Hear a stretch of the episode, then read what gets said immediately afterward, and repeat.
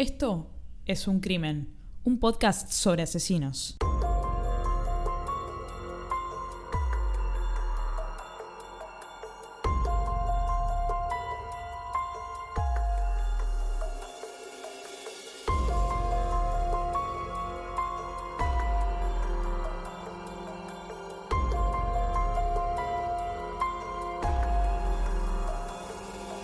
Hola a todos, ¿cómo están? Yo soy Ángeles Mi nombre es Anabela. y este es el tercer episodio de Es un Crimen. Ya estamos en el tercer episodio. Se podría Eh. decir que ya pasamos la barrera de los tres episodios. Estamos, estamos pasándola, estamos escalando la barrera para pasarla. Hoy no estamos en pijama, No, hoy estamos bastante mejor vestidas. estamos bañadas, por empezar. ¿eh? Un lujo. Los primeros dos episodios no. O sea que se puede decir que este es el episodio limpio. Bien. Aparte, mm, me da la sensación, ¿no? Este va a ser un episodio que debería tener un mejor sonido. Y lo digo porque recibimos feedback de los. eh, del primer episodio y de algunos afortunados que han escuchado el segundo. Con respecto a, por ejemplo, el sonido, eh, algunos comentarios eh, sobre nuestras voces, y hablábamos muy fuerte, muy bajo, en fin, la verdad que el feedback nos vino bien y esperamos que este sea mucho mejor. Sí, la idea es tratar de mejorar, digamos. Es obvio que desde el primer episodio no iba a salir todo perfecto, todavía no va a salir todo perfecto, probablemente nunca salga todo perfecto, pero la idea es ir mejorando.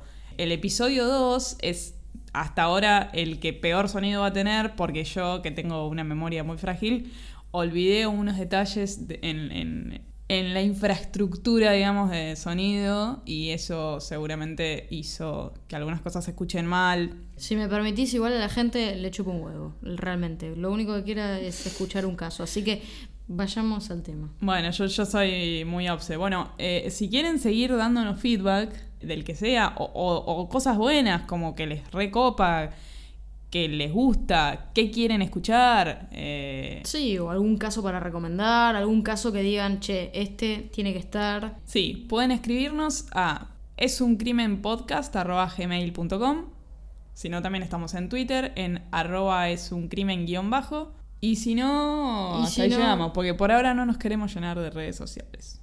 Por ahora estamos bien. Creo que con Twitter y con la cuenta Gmail pueden hacernos sus comentarios y cualquier comentario es bienvenido, incluso los negativos, porque no existe la mala prensa.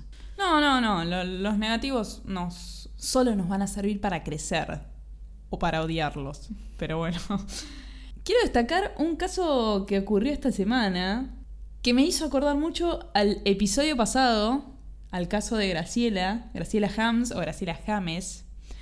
Un caso de una mujer que se casó con un hombre que conoció hacía 20 días, lo enamoró, lo engatusó. Y eh, a los, bueno, se casaron y luego intentó matarlo para quedarse con todos sus bienes. Eh, me hizo acordar a Graciela. Igual creo que, que esta mujer fue mucho peor porque Graciela, por lo menos, cuando lo conoció Alberto, había cariño, me parece. Acá, no. Me, me hizo acordar mucho. ¿Dónde fue ese caso? Fue en provincia de Buenos Aires. Pero fue terrible porque el- ella montó toda la escena como para hacer creer que él se había querido suicidar. Él, él tenía una tiene, porque afortunadamente logró sobrevivir, eh, tiene una gomería y ella y un cómplice lo colgaron en la gomería. Y ella salió como, eh, ayuda, ayuda, eh, este- no, no sé, está colgado. Bueno, lo descolgó, entre comillas, con el cómplice. Pero ella pensaba que este hombre había muerto. No, no murió. Bueno, estaba bastante delicado el hombre porque, bueno, nada, lo colgó, básicamente estuvo un rato colgado. Y después, ella en el hospital todavía insistía en, en que lo dejaran sola con él, porque, bueno, evidentemente quería terminar lo que había empezado. Quería finalizar el asunto. Sí, por suerte no, no pudo y bueno, creo que está en cana. Pero nada, me hizo acordar mucho a Graciela. Claro, porque también lo hizo por la guita, ¿no? Sí, sí. Igual creo que Graciela, su, su motivo inicial no fue la guita. Después se le ocurrió que podía transformarse en eso, pero evidentemente esta mujer, esta de este caso de ahora, es su modo operandi. Eh, publica en su Facebook eh, muy seguido que tiene una casa nueva, que tiene una camioneta nueva y no tiene, digamos, un estándar de vida que le permitiría tener todo el dinero para comprarse tantas cosas, digamos. Me hizo acordar a Graciela. Mira. Bueno, hoy vamos a hablar de un asesino, la primera vez en este programa, que no es argentino, pero el caso está enlazado con nuestro país porque una de las víctimas es una argentina. Este caso es el de eh, Carrie Steiner, mejor conocido como The Yosemite Killer, apuntando hacia el Parque Nacional Yosemite. Pero bueno, antes de arrancar a contar todo sobre él, Carrie Steiner tenía un hermano que en 1973 fue secuestrado por un pedófilo durante siete años. El nene tenía siete. Pobrecito secuestrado durante siete años, con la particularidad de que durante el día eh, él iba al colegio, digamos, el, secuestrador le hizo creer que su familia ya no lo quería y que, que lo había abandonado y que él era su nueva familia. Y el nene se lo creyó porque eh, en un principio él lo mantenía medio dopado, bueno, pobrecito. Y el nene se creyó todo, iba al colegio, se podría haber escapado, y de noche era abusado sexualmente por este tipo. Cuando este chico, el hermano de Cari, que se llama Steven, lo secuestran, Cari tenía 11 años. Y la familia de Cari, o sea, los padres, se vio tremendamente afectada por el secuestro de este nene, porque más allá de, todo lo horrible que puede ser que te secuestren un hijo, los padres de Cari habían mencionado varias veces que era como su hijo favorito. Entonces, pobre Cari lo empezaron a dejar de lado, ni bola prácticamente. Eh, como, como, dicen los yankees, como les gusta decir a ellos, era un outcast. Eh, estaba totalmente arrinconado, ni bola, pobre Cari.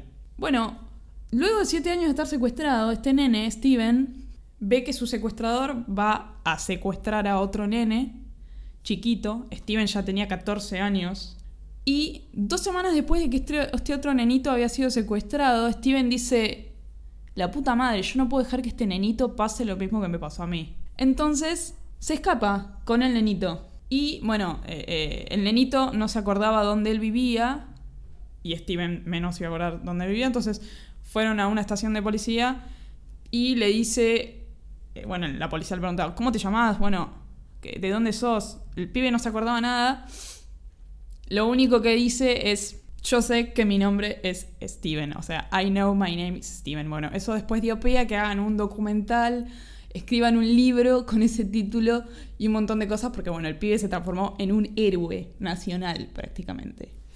Sí, hay algo que no me queda muy claro. Mientras estuvo esos siete años secuestrado, ¿nunca tuvo chance de escaparse? Sí, mil. Pero evidentemente el chico estaba secuestrado psicológicamente también. Él creía que ya no tenía familia. Si bien él sentía que extrañaba a su familia, pero creía que ellos lo habían abandonado porque era lo que este tipo le había metido en su cabeza. Hasta que, bueno, se escapa. Y, eh, nada, se convierte en un héroe nacional prácticamente. Cari tuvo que enfrentar la vuelta de este pibe, que encima que sus padres habían dejado de darle bola todo ese tiempo, ahora vuelve el pibe como Gardel y Cari, nada, no estaba muy contento. Si, si buscan eh, el documental de este pibe, hay, miles de documentales sobre este Steven, Steven Steiner.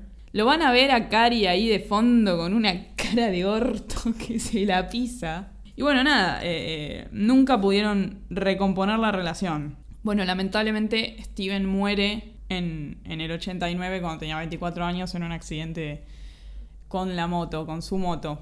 ¿Por qué cuento todo esto? Si el que nos importa es Cari.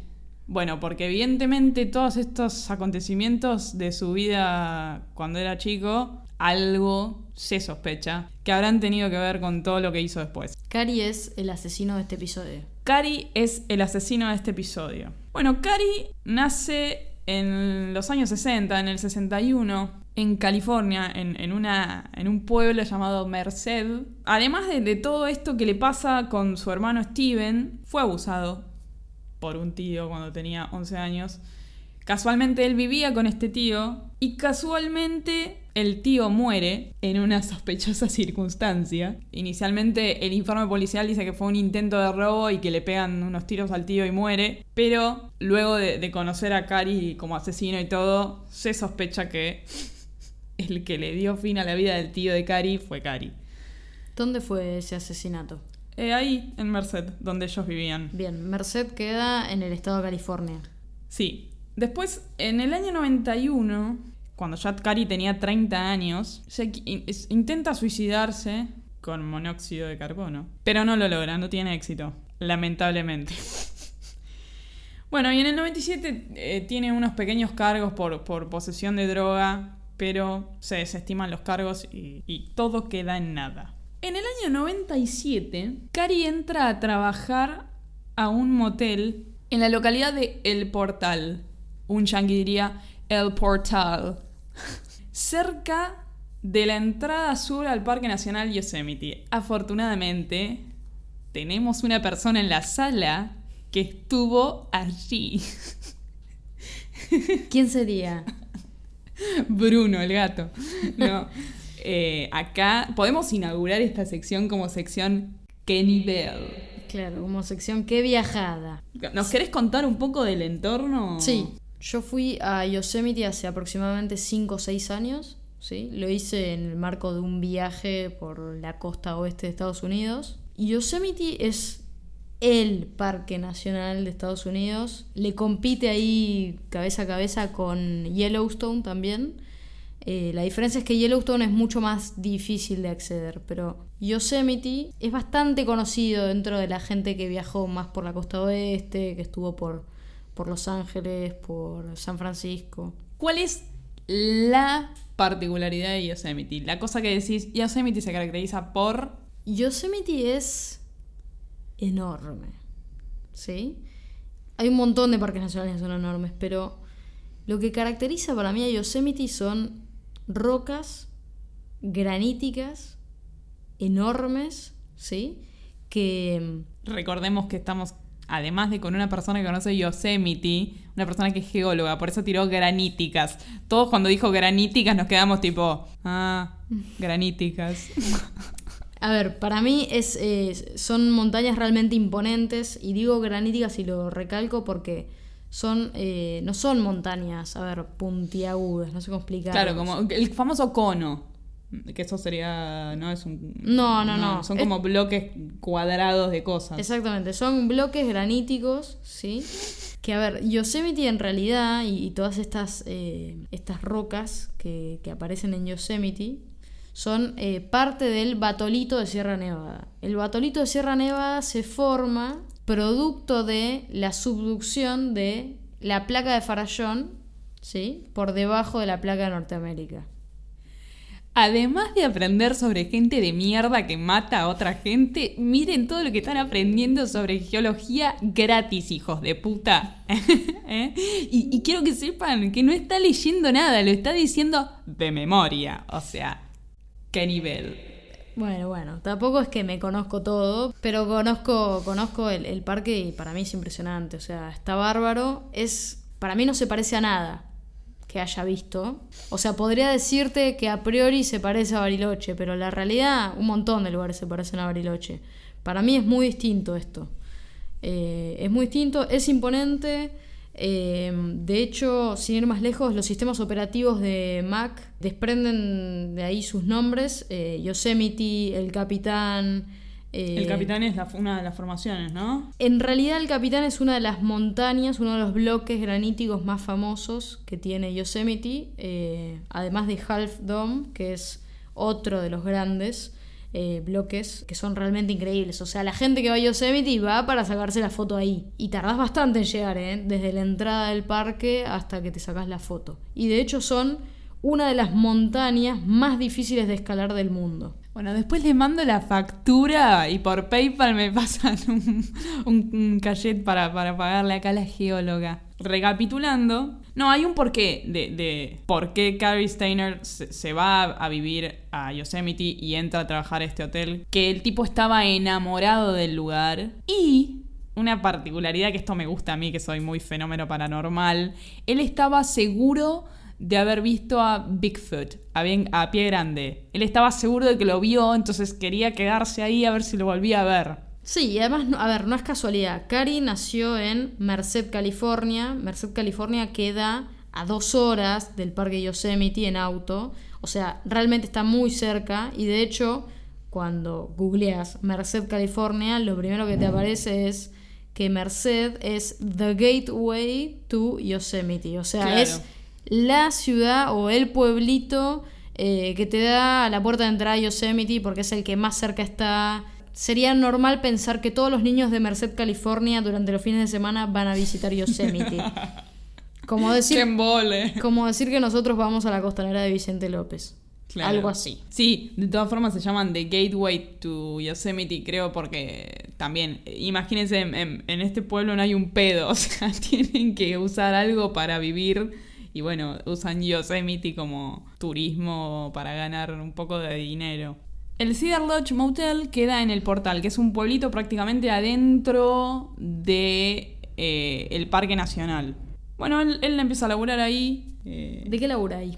él empieza a laburar ahí, en el Cedar Lodge Motel, como los yankees le dicen handyman. Handyman es el tipo que te arregla todo. Diríamos en Argentina le arregla tutti. El que te arregla una cerradura, te arregla un enchufe, te arregla, te hace un trabajo laburito de plomería. A mí me gusta decirle del che pibe. Claro, claro. El chabón te arreglaba desde un ventilador hasta eh, llevaba, llevar toallas a una habitación. Aparte, este lugar, eh, este alojamiento era bastante común dentro de los visitantes de Yosemite porque estaba prácticamente en la puerta del Sí. parque. Paralelamente, en febrero, temporada baja. Allá. Además, temporada baja es muy difícil de acceder, ¿eh? O sea, por lo general en invierno Yosemite está cerrado o muchas de los accesos están cerrados.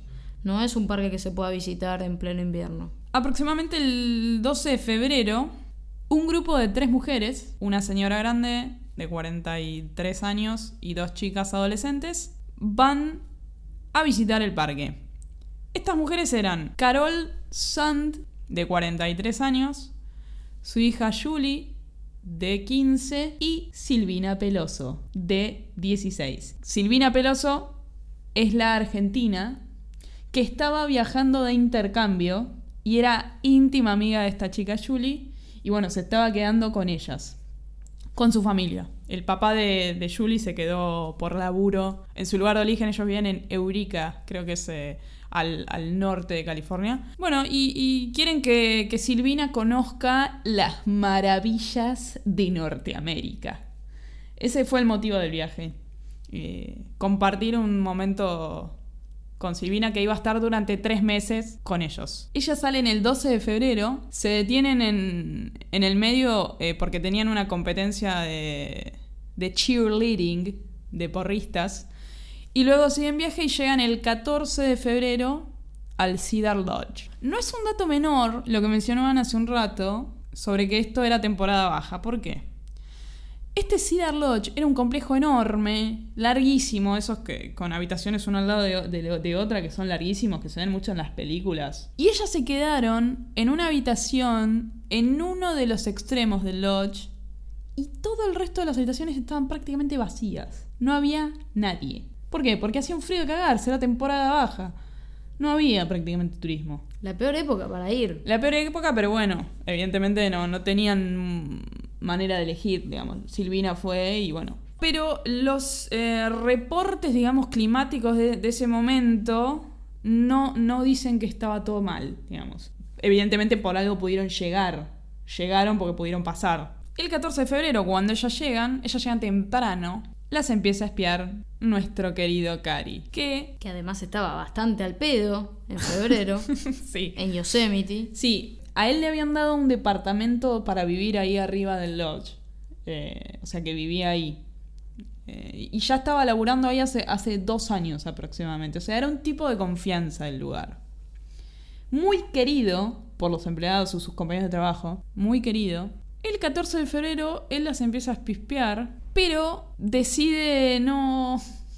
No, hoy no voy a hacer nada, dice Cari, porque las vio con un hombre y les dio miedo que pasara algo. El hombre evidentemente era alguien pasajero, digamos, porque ellas no viajaron con ningún hombre. Al día siguiente, el 15 de febrero, vuelve a espiarlas por la ventana y las ve súper relajadas, eh, habían comido temprano en el restaurante, ya era de noche, estaban cansadas por las excursiones que habían hecho y eh, Carol, la madre, estaba leyendo un libro y las chicas estaban viendo la película Sherry Maguire. estaban detonadas, ¿viste? Cuando uno se va de vacaciones que está súper cansado a la noche, que está filtrado. Bueno, estaban en esa situación de, cansancio, que, que, es importante, digamos, para el contexto. Toca la puerta, lo atiende Carol, que le dice: Sí, vengo a arreglar la ventilación del baño. Y Carol le dice: no, acá está todo bien. Y él le dice, bueno, voy a hablar con el manager del hotel para que las cambie de habitación. Y ella dice, bueno, no, dale, pasa. Entra a la habitación, saca un arma, calibre 22, que es su, su medio de amenaza, digamos, porque eh, si lo pensamos, están, él está en inferioridad numérica, es uno contra tres, pero bueno, saca el arma e inmediatamente no te vas a poner a discutir con un tipo que tiene un arma. Y las hace tirar boca abajo en la cama. Agarra cinta de esta cinta gruesa, ¿viste? Tipo. Cinta de embalar. Cinta de embalar. Y las, les ata las manos y las amordaza. Y lleva a las dos chicas al baño. ¿Qué hace con Carol? Carol es la que queda en la habitación. Y la estrangula con una soga durante cinco minutos. Él después cuando declara dice que nunca se había imaginado que era tan difícil estrangular a una persona. Por eso extiende la agonía de Carol durante tanto tiempo porque era la primera vez que mataba a una persona de esa manera y bueno.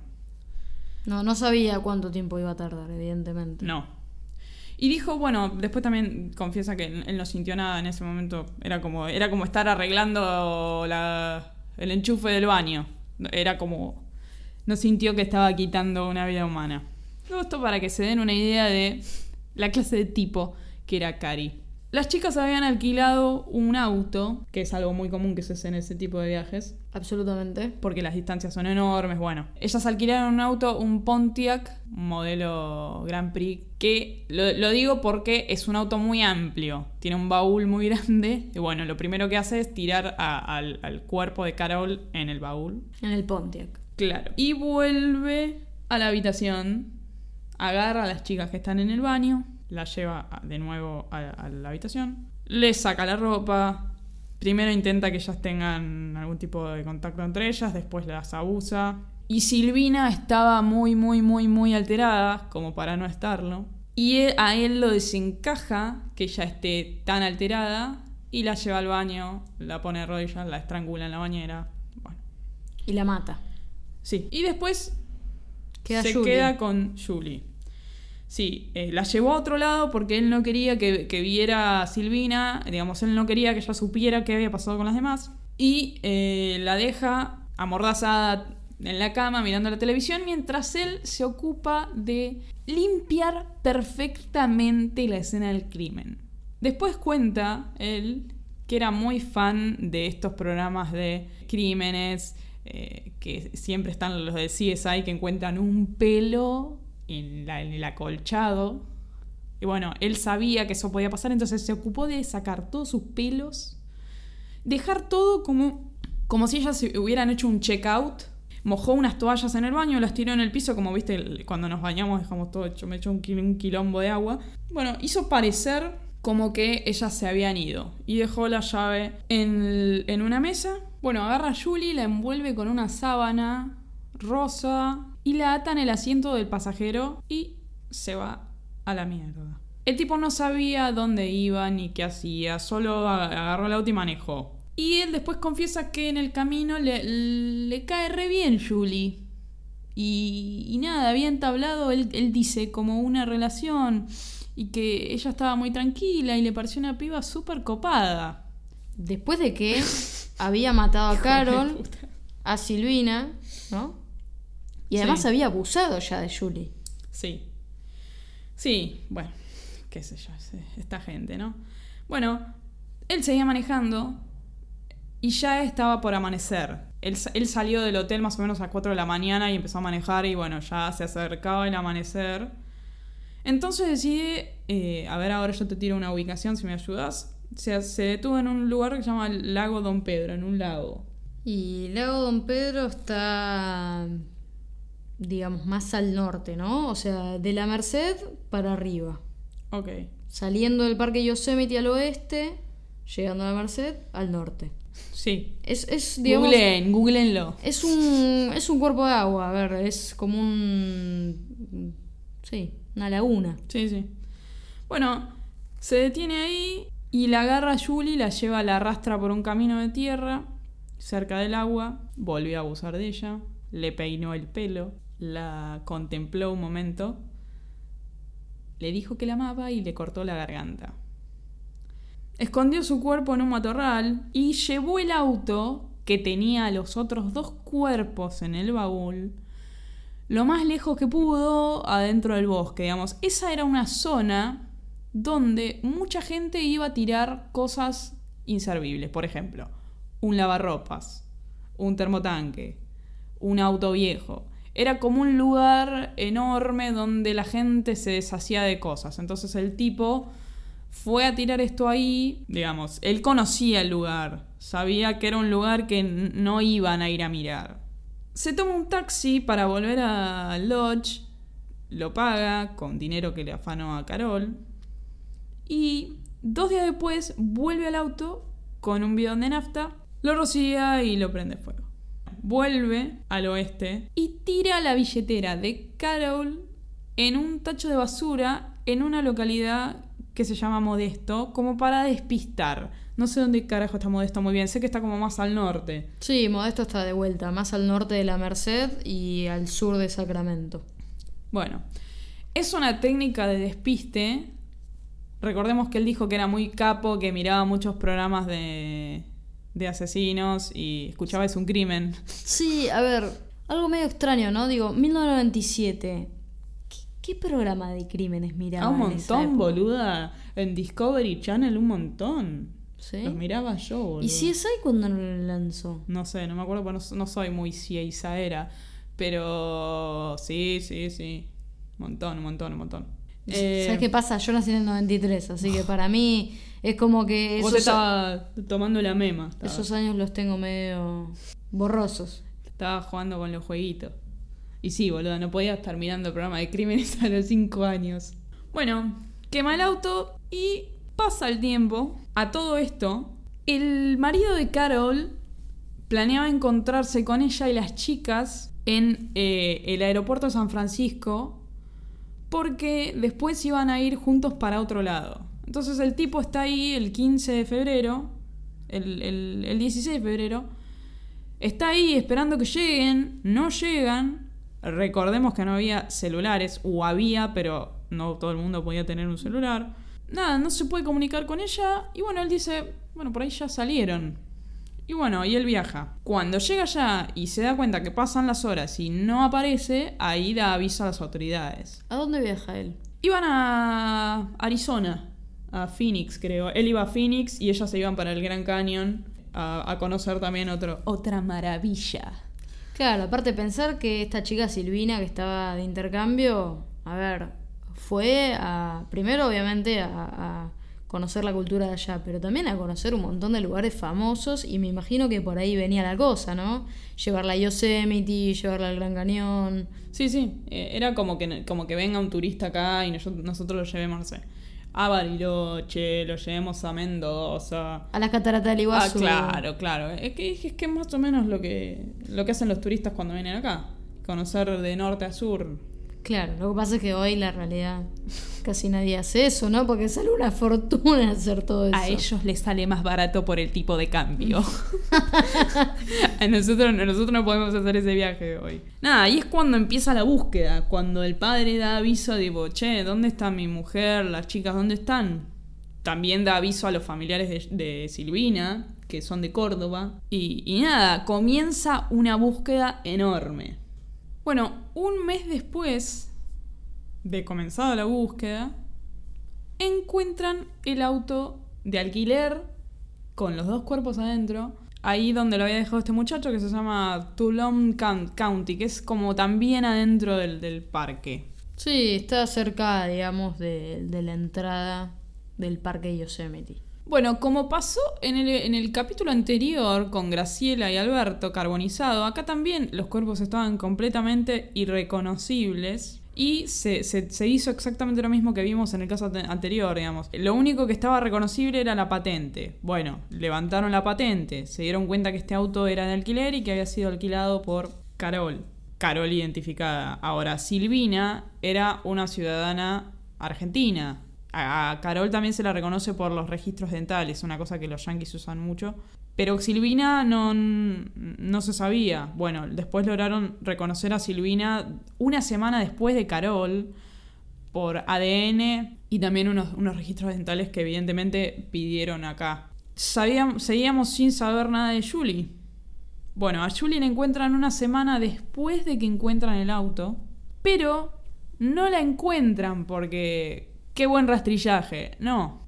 A la policía le llega un mensaje anónimo con un mapa dibujado medio a mano alzada de la zona y una marquita indicando que ahí estaba el cuerpo de Julie y un título que decía We had fun with this one. Nos divertimos con esta. Eso después sabemos que fue una manera de que Cari despiste a las autoridades pensando que era más de un perpetrador y no era él solo.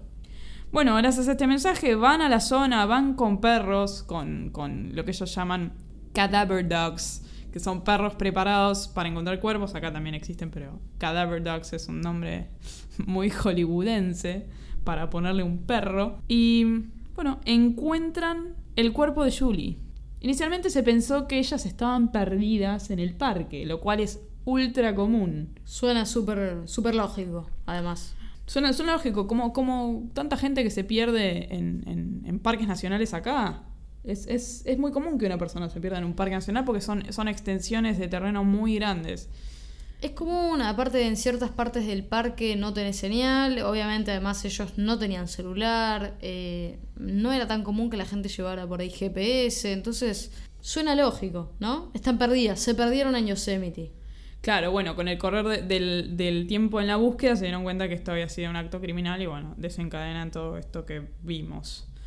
Bueno, la policía comienza a entrevistar a los empleados del Dodge, que era donde se estaban eh, hospedando las chicas. Y uno de los entrevistados fue, claro, Cari. Pero vos sabés que no lo consideran sospechoso.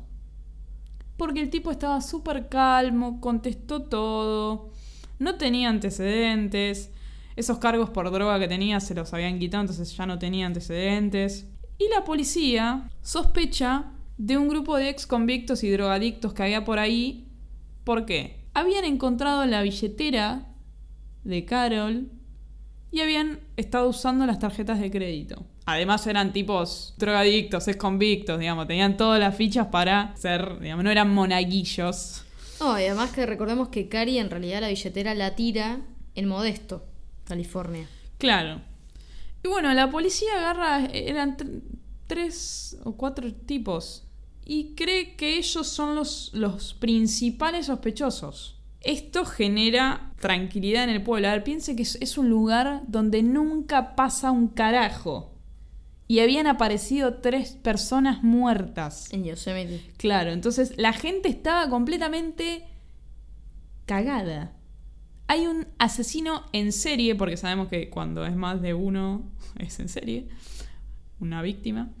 Y la gente estaba completamente detonada, digamos, la, opinión pública estaba intensa. Entonces la policía sale a decir, bueno, tranqui, encontramos a tres sospechosos y pensamos que estos pueden ser, están en cana. Bueno, la tranquilidad volvió al pueblo. Sí, además Yosemite es, es un lugar muy seguro, no, no, no es que tiene una historia criminal. Claro, nunca pasa nada. Nunca pasa No. nada, podés estar tranquilo ahí y, que, que no te va a pasar nada, o sea... No, de hecho en la historia de Yosemite no, este es como el, el caso. No, no hay otro. Pasa el tiempo, esto, estamos en febrero, pasa el tiempo, llegamos a julio, la gente cree que ya está todo bien, no hay más un asesino en serie suelto.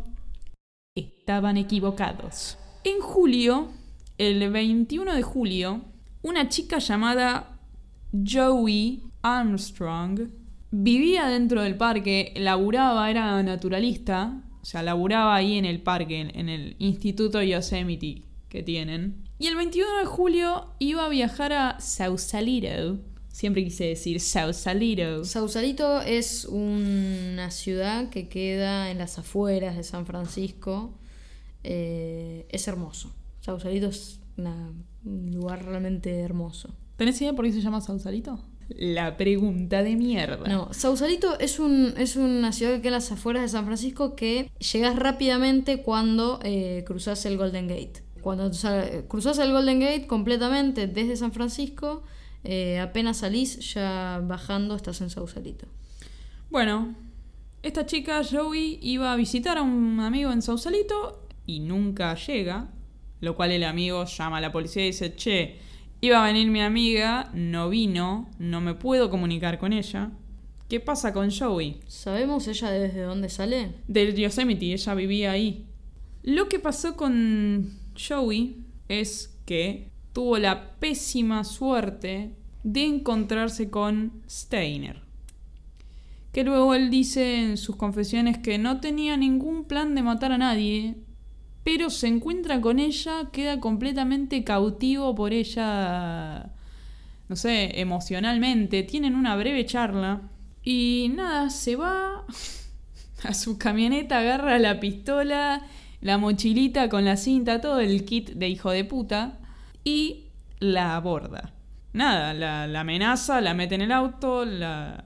ella logra bajarse del- de la camioneta, el movimiento, ella la pone, él, él la pone en el asiento de atrás, ella logra tirarse, sale corriendo, él se detiene, comienza a perseguirla hasta que logra alcanzarla, abusa sexualmente de ella y la mata con el detalle de que ella opuso muchísima resistencia, hizo todo lo que pudo para, para sobrevivir, no pudo, ella era de una contextura física muy chiquita y este Cari era un chabón enorme y, la resistencia que ella le opuso lo vuelve loco al punto de que la decapita porque se recalentó con ella y le cortó la cabeza. Finalmente cuando la encuentran la cabeza estaba como a 7 metros del cuerpo. Sus compañeros de trabajo también de Yosemite la empiezan a buscar con la policía, luego de que el amigo avisara, y encontraron el auto de ella en la puerta de su cabaña, preparado con todo el equipaje para salir para Sausalito, que nunca pudo salir. Y el 22 de julio encuentran el cuerpo cerca de, de un curso de agua donde, bueno, eh, después se sabe que ella iba con sus amigos por ahí. Y bueno, la comunidad que pensaba que ya el responsable por las tres muertes ahí estaba en cana, no. Volvió el temor a la comunidad. Bueno, la policía empieza a recolectar un montón de testimonios, de testigos, para poder reconstruir qué es lo que pasó con Joey. Uno de los testigos dice que vio una camioneta celeste, una camioneta enorme, estacionada afuera de la cabaña de Armstrong. ¿Quién es el dueño de la camioneta? El que adivina se gana un pasaje a Chapatmalal para dos personas. ¿Quién era el dueño de la camioneta esa? Cari. Muy bien. Felices vacaciones. Sí. Y bueno, este es uno de los puntos que lo empieza a conectar. Después se encuentran unas marcas de, neumáticos ahí en el, en el lodo. Y él tenía la particularidad también que no tenía las cuatro ruedas iguales. Bueno, eso lo recontravendió. Empezó la búsqueda de él para interrogarlo. Bueno, lo logran encontrar tomando sol en, desnudo en un río porque el nudismo, a él le gustaba practicar el nudismo. Lo encuentran porque ven la camioneta estacionada y dicen, che, esta es la camioneta. Bueno, paran, la policía se detiene, habla brevemente con él, lo llevan al destacamento, todo bien. ¿Dónde era este lugar donde estaba haciendo de nudista? Eh, no sabemos. Pero Después, la policía logra atar cabos y se da cuenta que este tipo podría ser y empieza como la búsqueda formal de él porque estaba prófugo, digamos. Lo vieron, lo cuestionaron y lo dejaron ir. Nada, empieza a circular la, la imagen de él por los medios de comunicación. Él estaba en un resort nudista llamado Laguna del Sol. ¿Fuiste a Laguna del Sol a tomar sol en culo? No, la verdad que no. Ay, qué lástima. Pero un dato geográfico, Laguna del Sol queda al sur de Sacramento, eh, al norte de Modesto. Bueno, está todo como ahí, ahí nomás. Sí, en realidad está todo sobre, si no me equivoco, la Ruta 5. Es como que a mí me digas... eh, nada, es como que me estés hablando en hebreo, prácticamente. O sea, no sé qué... Oh, muy bien, la Ruta 5. Oh. Es una ruta muy importante en el estado de California. Bueno, yo la única que te conozco es la Ruta 66. Es la única ruta que hay en Estados Unidos para mí. No. Re.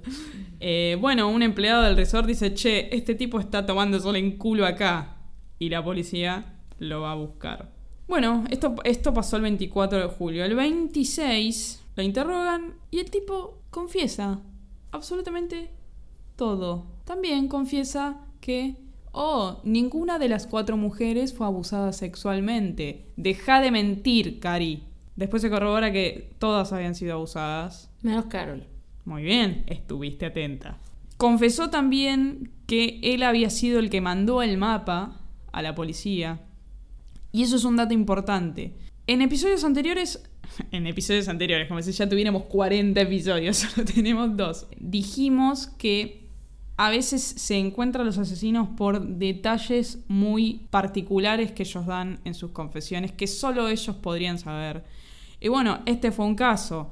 La policía nunca divulgó lo del mapa hasta después y él sabía lo del mapa. Él dice que eh, creyó que había zafado de los tres asesinatos anteriores, pero se encontró con Joey y dijo, "Uh, no la puedo dejar pasar, la tengo que matar. Ahora empiezan todas las especulaciones, como pasó con nuestro querido Ricardo Caputo, sobre todo lo que había pasado en su niñez eh, y todo como para poder intentar zafarla.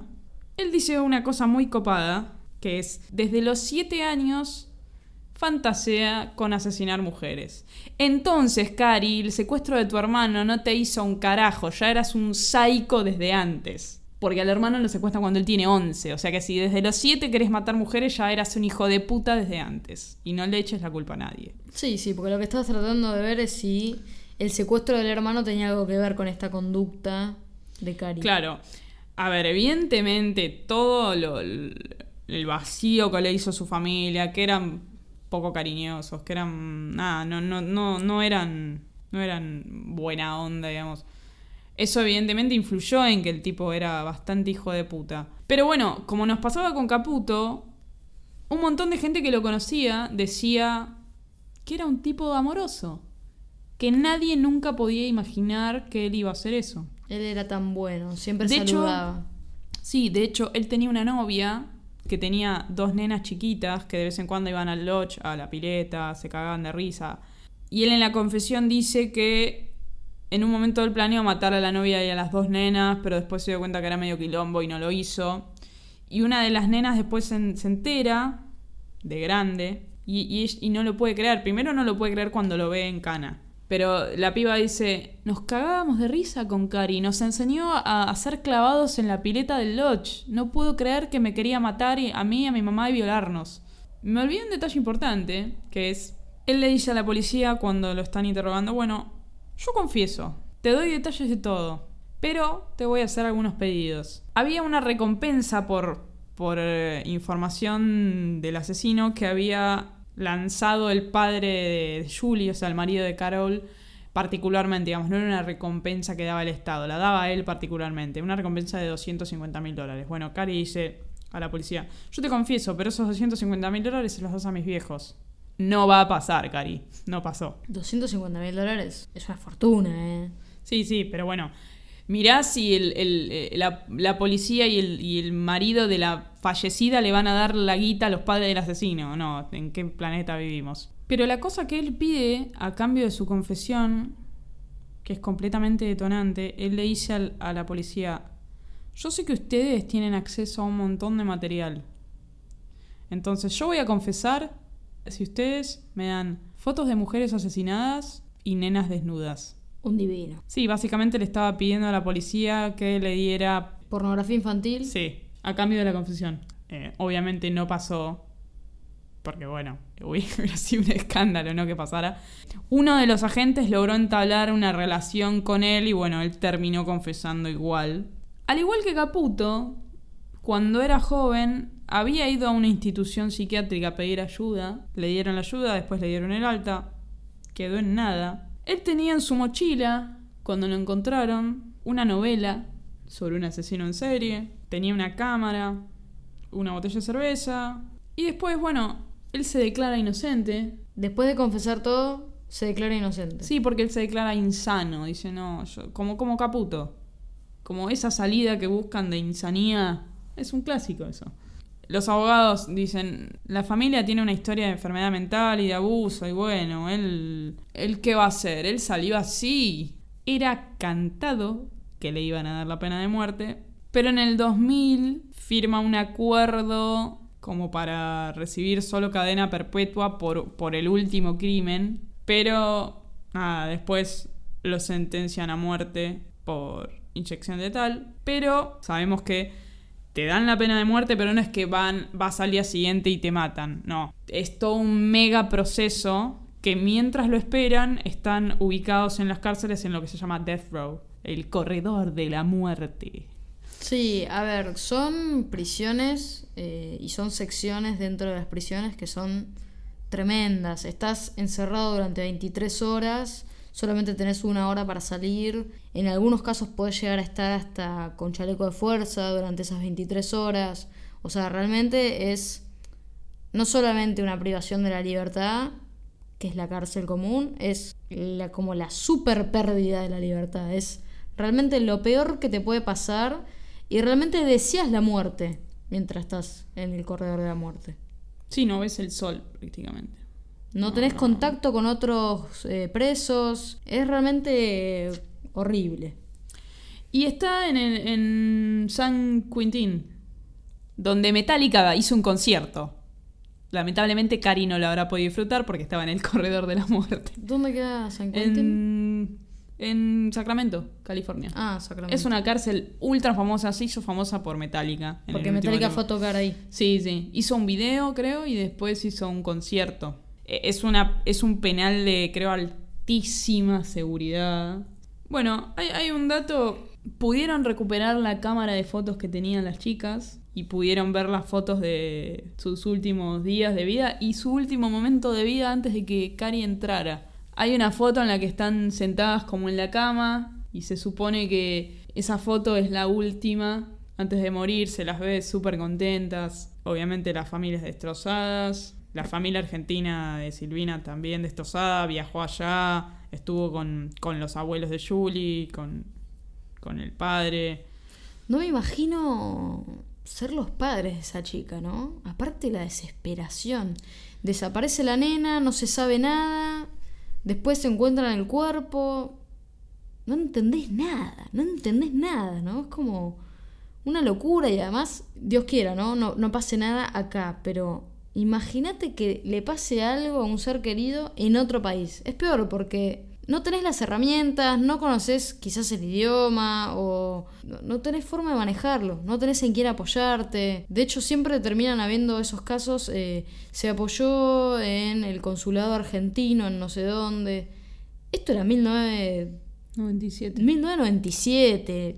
No hay consulado argentino en Merced o en Modesto o en bueno, perdón, 1999, ¿no? ¿no? Existe el consulado argentino o un tipo que venga y, te pueda acompañar en ese proceso. Yo como que lo pienso y para mí, desde el, desde el punto de vista de la familia, es muy angustiante. Sí, de todas formas acá ellos eran amigos de la familia de, de Carol y Julie, entonces estuvieron juntos todo el tiempo. Esa conexión los ayudó también a poder eh, encontrar justicia, encontrar el culpable, digamos, eh, eh, hacían vigilias, un montón de cosas. los pueblos se vieron muy, muy, muy movilizados y, y la familia argentina se vio como apoyada un montón por, por la familia de las otras víctimas, porque además eran, eran muy amigos, eran gente muy cercana entre sí, no es que les pasó con un- unos desconocidos. Hay, hay una cosa muy, muy loca que es que los abogados de, de Silvina, la familia de Silvina, demandan a Steiner, obviamente, pero también demandan al, al lodge, al motel, porque consideraron que la seguridad era elemental y tienen la obligación de cuidar a los huéspedes de cualquier persona extraña. Bueno, ellos lograron ganar la, la demanda contra el lodge y el, y el lodge les, les pagó un montón de dinero. No sé qué, ¿qué opinas de esto? Es- me pareció un dato curioso. Sí, a ver, es llamativo. Tiene sen- creo que tiene sentido. Yo sí me voy a hospedar en un lugar. Como de hecho me quedé cuando fui a Yosemite, yo me quedé en un pueblo que está ahí muy cerquita de la entrada. Eh, el pueblo se llama Mariposa. Sí, sí, Eh, Mariposa re participó de este caso. Cuando yo fui a Mariposa, eh, o sea, yo me quedé ahí. No me quedé en uno de los hoteles dentro del parque, sino que me quedé en Mariposa, que está bastante cerca igual de la entrada, como decirte unos 20 minutos. Eh, Mucho más cerca que la ciudad de Merced, eh, que está a dos horas. Y cuando estaba ahí en Mariposa, eh, que hay algunos pequeños moteles, la verdad son todos medio de mala muerte. Yo me quedé en un... Yo fui con mi familia y nos quedamos en un Best Western. La verdad el lugar da miedo. Te digo la verdad, son lugares feos. Son tipo de película. Son de película y son viejos. Son viejos. Te puede llegar a dar la sensación de que te están espiando, ¿eh? O sea, y me imagino que, y por, por lo que vi también en el parque, los, los moteles o este lodge eh, tienen un poco el mismo ambiente. Son como. son creepy, o sea. Y la verdad que sí, a mí si me pasa algo, y por ahí eh, le, hago un juicio al hotel, o sea. Yo, a vos sabés que a mí nunca se me había ocurrido. Y ahora que lo pienso, tienen un punto. Vos estás confiando tu estadía en un lugar por un motivo, digamos, alguien te lo recomendó, lo encontraste, te dio confianza y bueno, vos esperás que mínimamente te devuelvan lo que vos esperás. Tiene su sustento, a ver, murieron las tres personas a manos de un hijo de remil puta, digamos, es como... Sí, que estaba dentro del personal del que está- lodge. exacto. sí. Porque el tema no. A ver, te puede matar, digo, cualquiera, pero en este caso era un empleado del Lodge y evidentemente no habían hecho suficiente. No habían investigado suficiente sobre quién era esta persona. Hizo el psicotécnico Steiner. Eh, hay un dato de Cari que me recuerda también a Caputo, porque esto es lo que empieza a pasar cuando uno va conociendo un montón de casos de, de asesinatos completamente aleatorios que no se relacionan entre sí, pero después te empezás a dar cuenta que los patrones de, de la gente se repiten. Cari era un eximio caricaturista. No sé si te acordás que Ricky Caputo era un dibujante también muy copado. Muy bueno. Muy bueno. Bueno, Cari era dibujante en el colegio, hacía un montón de dibujitos eh, para, para el anuario ese que tenían. Y. No sé si es casualidad o no, no sé. ¿Lo habías notado en otro asesino? Hay algunos que, que tienen. Bueno, Hitler era un, un excelente dibujante. Mira. Hitler era un dibujante de la puta madre, quiso entrar a Bellas Artes, lo rebotaron. ¿Por qué lo rebotaron? ¿Por qué? si no lo hubieran rebotado. Está bien, perdón. Igual no a favor de Hitler, ¿eh? Pero Hitler no asesinaba con sus propias manos. No, pero hacía cosas mucho peores. Está bien, está bien, pero no era un asesino, digamos. No, eh, pero psíquicamente es prácticamente lo mismo. Mató a millones de personas. Psicológicamente, claro. decir. Es, es lo mismo, sí, sí. Para, para mí, que no soy nadie en la materia, es lo mismo. Bueno, ¿qué pensaste? ¿Lo, lo sentiste cerca de este asesinato ya que estuviste ahí? ¿Pudiste imaginarte algo? ¿Pudiste imaginarte la situación? ¿Pudiste Sí, algo? sí, sí, al 100%. Además, eh, gran lugar, ¿no? Para, para que puedan pasar estas cosas porque el parque es enorme, eh, te pueden sorprender en cualquier momento, eh, no hay mucha vigilancia. Es un lugar seguro, sí, pero no necesariamente porque haya tanto control, o sea... Vos te podés ir fuera de los límites, fuera del sendero si se quiere, y te puede, y te puede llegar a pasar una cosa como esta.